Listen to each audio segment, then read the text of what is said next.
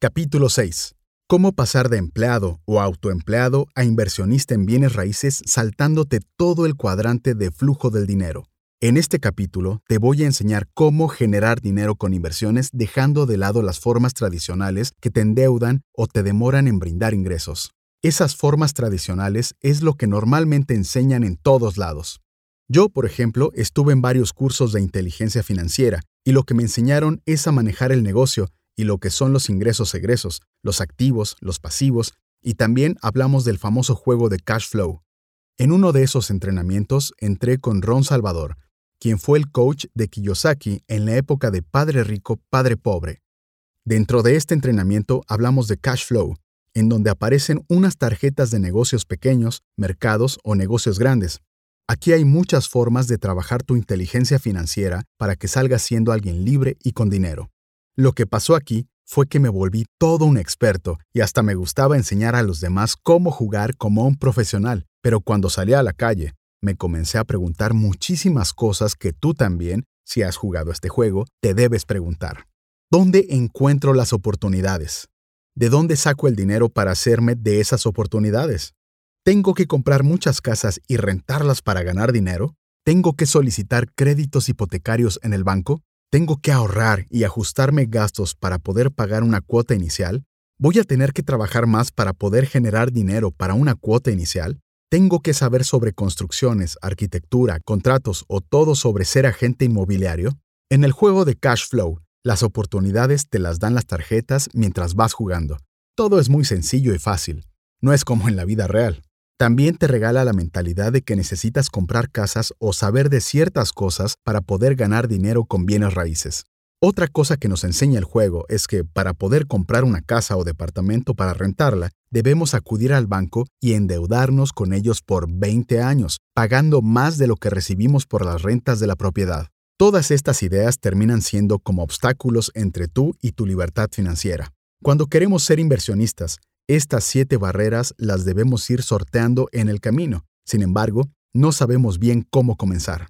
Al final, lo que aprendí con Cash Flow es que solo si tengo dinero puedo ser inversionista, y si no lo tengo, no puedo construir mi libertad financiera. ¿Y qué es lo que pasa con esto? Que empezamos a pensar que necesitamos trabajar más, cambiar nuestro tiempo por dinero para poder empezar a invertir y ser libres financieramente. En conclusión, Después de los entrenamientos que tuve, pensé que es necesario tener dinero para comprar propiedades que me generen rentas y con esto lograr mi libertad financiera, o sea, trabajar y trabajar para juntar para la cuota inicial, comprar la propiedad y comenzar a vivir de las rentas. Yo no quería ahorrar, así que me fui al banco, quise apalancarme de ellos y conseguir el dinero que necesitaba para poder empezar mi camino a mi libertad financiera. Esto es algo que muchos han pensado también. Luego de ir al banco, lo que pensamos es qué haríamos con ese dinero, aparte de comprar y rentar propiedades, es generar proyectos inmobiliarios que den buenas ganancias. Cuando yo vivía en Iquitos, hice lo mismo que nos habían enseñado en esos entrenamientos. Me compré un edificio de cinco pisos y comencé a alquilarlo. Ahorré para la cuota inicial y el resto lo financié con el banco, y aquí seguramente pensarás que el alquiler pagaba las deudas al banco y que yo vivía libre financieramente, pero no es verdad. El precio de renta es más bajo que el precio mensual que pagamos por el préstamo del banco, lo cual significa que terminamos sacando plata de nuestro bolsillo para completar los pagos. Yo pagaba 950 dólares por el préstamo al banco y muchos meses me quedé sin ninguna ganancia, y hasta tuve que pagar de mi bolsillo porque los inquilinos a veces no pagaban a tiempo. Lo siguiente que pensé fue comprar terrenos y hacer proyectos inmobiliarios, que el banco me preste el dinero y comenzar a crear mis proyectos, y así varias ideas vinieron a mi mente. Y yo aquí te pregunto, ¿quién no ha pensado así? Salir de entrenamientos o de lo que aprendiste del mismo juego de cash flow y decir, voy a comprar propiedades o voy a crear proyectos. Recuerdo que cuando yo me fui a sacar un préstamo, me dijeron básicamente que si quería comprar una propiedad, me iban a prestar, pues la garantía que tiene el banco con ese préstamo es el mismo inmueble. Pero cuando quise pedir el préstamo para un proyecto, para un terreno que me había comprado en Punta Sal, en el que quería construir un hotel de cinco pisos, el banco me negó el préstamo. Me dijo, Miguel, no te podemos dar ese dinero porque no tienes experiencia como constructora. Es decir, que el banco presta dinero para que te endeudes, pero no para que tú generes dinero. Ahí te das cuenta de que conseguir el dinero para lo que buscas no es tan fácil como en cash flow. Aquí vemos algunos pasos que solemos tomar. Te preguntas, ¿por qué el banco no te quiere prestar? Y es que si quieres pedir un préstamo para un proyecto, no te lo dan porque no tienes experiencia empresarial o de construcción. Lo que vas a pensar hacer después es tratar de encajar de alguna forma para que el banco te preste ese dinero. Vas a buscar asociarte con alguien que sí tenga experiencia en proyectos inmobiliarios, pero esto no es algo tan sencillo de lograr. Yo aquí pensaba, ¿cómo voy a conseguir el dinero si nadie quiere asociarse conmigo? Vuelves a sentir que lograr la libertad financiera es difícil. En ese momento yo pensé en cómo conseguían los bancos ese dinero, cómo funcionaba el negocio de los bancos. Ahí fue que descubrí que los bancos cogen el dinero de los ahorristas, los dueños del dinero, reciben el capital y lo que hacen es invertirlo en diferentes proyectos como minería, petróleo, inmuebles, etc., y obtener el dinero multiplicado. Ahora, ¿qué sucede con ese dinero multiplicado? Pues los ahorristas solo reciben un 4% aproximadamente al año, mientras que el resto se lo lleva el banco. La primera frase que te va a venir aquí a la mente es que un inversionista no es aquel que tiene el dinero necesariamente, sino quien lo multiplica, porque si no, los ahorristas serían inversionistas, pero no lo son. Simplemente es que tener dinero no te hace inversionista. Si vemos el panorama general, ¿por qué los ahorristas le entregan su dinero al banco? Literalmente es porque es el banco una entidad conocida que les da confianza. ¿Pero a mí me darían su dinero? Pues no, porque no soy el banco, no tengo ese prestigio y solidez que las entidades bancarias manejan. Para este momento yo ya sabía la fórmula para ganar dinero, pero no sabía cómo convertirme en banco. De esta forma es que conocemos el camino tradicional para lograr la libertad financiera con bienes raíces. Este camino tiene cuatro pasos. Ahorrar para la cuota inicial. Esto significa ajustar tu estilo de vida y trabajar más, hasta en algunos casos tener dos trabajos para poder llegar a obtener esa suma de dinero. Después de eso, vamos a pedir un crédito al banco, en donde te endeudas y comprometes tu libertad financiera debido al pago del préstamo. Luego tienes que esperar de 10 a 20 años para recién empezar a vivir de las rentas. Entras en un periodo largo de austeridad en la que no vas a poder vivir la vida que sueñas. Vas a tener que seguir trabajando porque el alquiler posiblemente no sea suficiente para cubrir la mensualidad al banco por lo tanto, te debes aguantar el no disfrutar de tu tiempo y hasta de repente soportar un trabajo que no te hace feliz. Una vez terminas de pagar al banco y empiezas a generar ganancias, vuelves al paso número uno. Cuando yo hice mi primera inversión tradicional, que fue la que comenté del edificio, terminé endeudado con el banco por 13 años. Hubo un quiebre con mi socia y terminé con este edificio por el cual recibía mil dólares de rentas, pero debía pagar 950 dólares al banco. Antes de este quiebre, yo pensaba que este inmueble ya iba a ser mío y que me iba a generar ganancias siempre. Luego del quiebre, mi socia se quedó con el edificio y tuve que liquidar otras propiedades con las que me quedé. Durante todo este proceso antes del quiebre, me sentía presionado con que tenía que trabajar para poder cumplir con el pago de mis deudas. Mi socia se consiguió dos trabajos más. Llegamos a un momento en el que no podíamos dormir fácilmente por las preocupaciones de trabajar para poder pagarle al banco. Eso no es vida. Aquí yo me decidí a dejar de ser esclavo del banco y ser el responsable de multiplicar el dinero.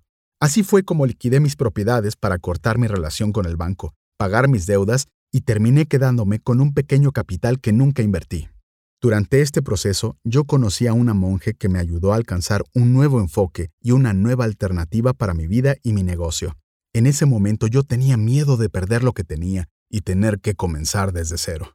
Esta monje me hizo ver que se me estaba dando una nueva oportunidad de hacer las cosas distintas, utilizando la experiencia que había conseguido de mis errores y aciertos. Sentí mucho entusiasmo, pero también miedo. Entusiasmo porque estaba libre de cargas o presiones de cuentas que pagar, miedo porque no sabía por dónde comenzar. Empecé a sentir miedo de fracasar y lo que diría la gente si lo hacía. Perdí la fe en mí mismo. En este momento la monje me dijo que dejara de tener miedo, porque al comenzar de nuevo iba a crecer sin problemas por la experiencia que ya tenía. Yo tenía todo lo necesario en mí, solo necesitaba sacarlo y usarlo para poder salir exitoso. Cuando me di cuenta de que tenía que pensar como banquero, comencé a buscar mis primeras oportunidades para hacer mis operaciones y generar dinero. ¿Y cómo me doy cuenta del tema de las oportunidades?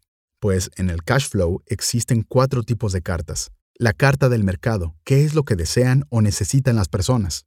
La carta de venta de acciones, en donde compras acciones de empresas a bajo costo y luego las vendes cuando su valor sube en el mercado. La carta de los pequeños negocios, donde compras casas o departamentos pequeños como un inicial y empiezas a generar rentas.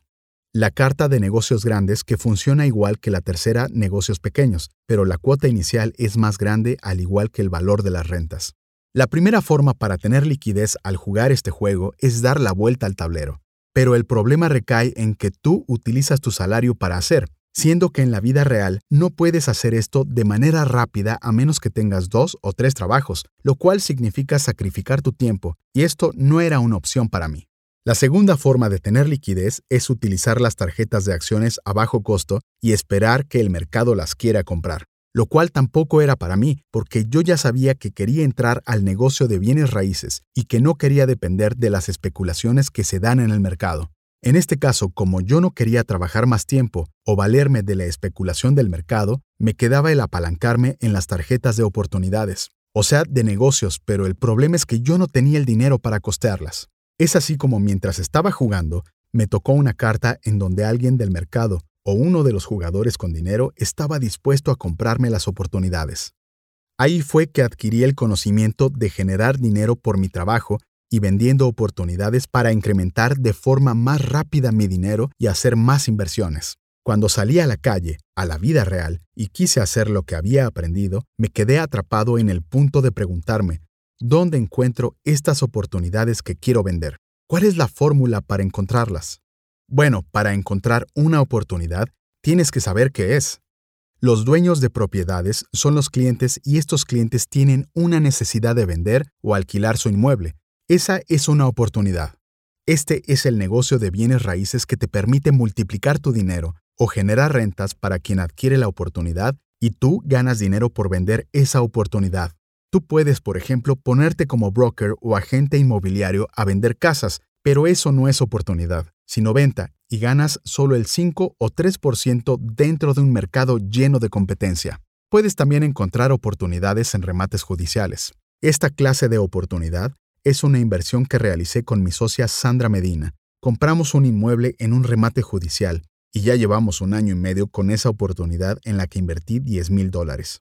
Pero este negocio en realidad no era para mí porque los remates judiciales son complicados y demoran un tiempo, por lo cual no te hace ganar dinero rápidamente como yo quería.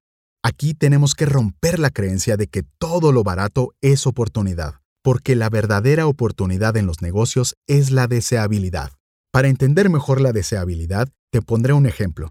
Si eres lo suficientemente mayor, recordarás la tienda Blockbuster, donde tú ibas a alquilar películas para verlas en casa y luego las devolverías a la tienda. Todos conocemos Netflix, la plataforma para ver series y películas por Internet. Ahora, si te dieran a elegir entre poner una tienda de Blockbuster o invertir en Netflix, ¿qué elegirías? Pues obviamente el mercado actual ya no alquila películas, todo se ha vuelto digital. Es decir, que la deseabilidad ha cambiado. Lo que hace unos años era solicitado por el mercado, lo que hace unos años era solicitado por el mercado, hoy ya no lo es. Y ese factor es lo que debemos medir para saber si un negocio es oportunidad o no. Es por esto que te digo que la deseabilidad es la reina de los negocios y es lo que hace que el dinero se multiplique más rápido. En el juego Cash Flow existen dos tipos de personas, quienes tienen dinero y quienes tienen oportunidades. Por eso ahora quiero compartirte mi fórmula de tres pasos para que tú encuentres oportunidades y logres tu libertad financiera. Estas oportunidades las realicé en base a mis comienzos, mis pequeños y grandes proyectos y todos mis aciertos y errores en estos. Lo primero que yo hice fue buscar oportunidades y me publicité en redes sociales. Lo siguiente que hice fue evaluar esas oportunidades de negocio y conversar con los propietarios para saber no solo la realidad del inmueble, sino también conocer la realidad de ellos, saber por qué desean vender o alquilar sus propiedades, si tienen deudas o algún gasto que deban afrontar. Al final lo que hago es cerrar el trato con el propietario de la oportunidad que me va a generar dinero en poco tiempo. Entonces, ahora que tienes la oportunidad, ¿cómo consigues quien la compre? Aquí voy a contarte mi experiencia con dos departamentos en el distrito de Chorrillos en Lima donde hice negocios. El primer departamento lo compré por 33 mil dólares mediante un cheque a la propietaria como pueden apreciar en las figuras 37 y 38. Todos los costos y ganancias de esta operación te las enseño en la figura 39.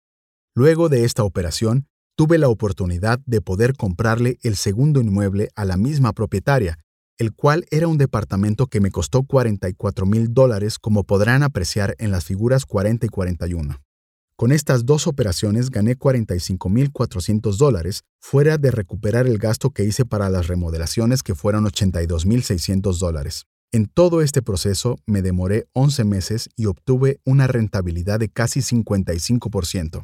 Ahora, estas oportunidades bien pude quedármelas, es decir, comprarlas y remodelarlas para adquirirlas y vivir de las rentas, pero, ¿qué es lo que haría un banco con estas oportunidades? No las va a rentar porque ellos no viven de las rentas, hacen que el dinero se multiplique. ¿Y por qué ellos no te dicen que tú vivas de las rentas? Porque su negocio es que tú te endeudes con ellos. Aquí es donde resalta una de las diferencias entre el juego de cash flow y la vida real. En el juego está bien endeudarte para adquirir propiedades, pero en la vida real no es así, sobre todo en países de habla hispana. Las cosas son totalmente diferentes en países del primer mundo como Estados Unidos, Alemania o Suiza. Yo descubrí en ese momento que la libertad financiera no se trata de acumular propiedades como te enseñan los bancos o el cash flow, sino de capitalizar. La libertad financiera tiene esta etapa de capitalización en donde el dinero se va a multiplicar y seguir multiplicando mientras vendas oportunidades en bienes raíces. Para estas oportunidades tienes tres formas de financiarlas.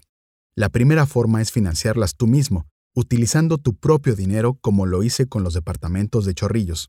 La segunda forma es apalancarte con el banco, pero el banco solo te presta dinero con propiedades listas para vivir, no para crear la oportunidad de comprar y remodelar para venderlas a un mayor precio y así ganar dinero, aparte de que te significa una deuda que durará aproximadamente 20 años, haciendo que trabajes para el banco prácticamente. La tercera forma es la que utilicé yo, que es convertirme en mi propio banco.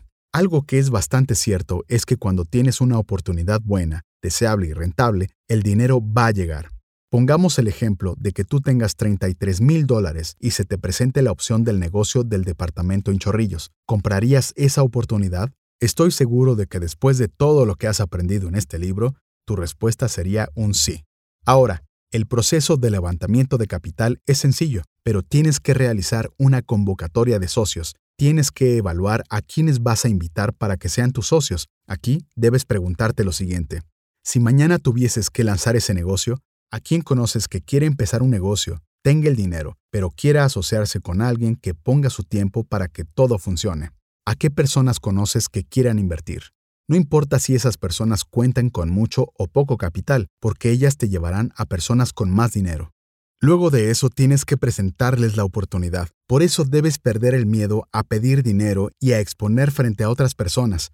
Recuerda que el objetivo de esta presentación no es vender, sino educar en tu oportunidad de multiplicar el dinero a tus socios.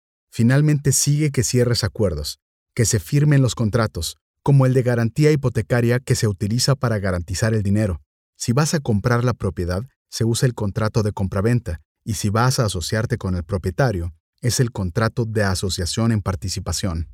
Estos son algunos de los contratos más utilizados para las oportunidades en bienes raíces. Consigan el capital necesario para multiplicar el dinero. Una inquietud que suele haber en el tema del levantamiento de capital es que si realmente este negocio va a funcionar. Siempre me hacen esa pregunta y yo les respondo, nosotros somos como el banco, vendemos la propiedad. Y si esa venta no funciona, lo que hacemos es liquidar esa propiedad como lo hace el banco y recuperamos y repartimos las ganancias. Hasta aquí te he enseñado todas las técnicas y secretos para convertirte en tu propio banco y comenzar a multiplicar el dinero en bienes raíces desde la búsqueda de la oportunidad basándonos en la deseabilidad hasta las formas de financiar ese negocio, incluyendo la mejor manera de financiarlo, que es convertirte en tu propio banco y realizar levantamientos de capitales. Ahora que sabes todo esto, quiero invitarte a conocer más sobre cómo lo hacemos y para eso es necesario decir unas cuantas realidades duras que te permitirán obtener los resultados que buscas. Hay trabajo que realizar. Esto no es para los que quieren volverse ricos haciendo nada. Tienes que invertir en ti. Esto es algo que he practicado por muchos años y siempre me ha dado resultados extraordinarios, pero si no estás dispuesto a invertir en ti, por favor no sigas leyendo. Debes de estar dispuesto a salir de tu zona de confort y expandir tus resultados haciendo cosas que no has hecho antes. Una vez que hayas aceptado estas realidades, estás listo para pasar al siguiente capítulo.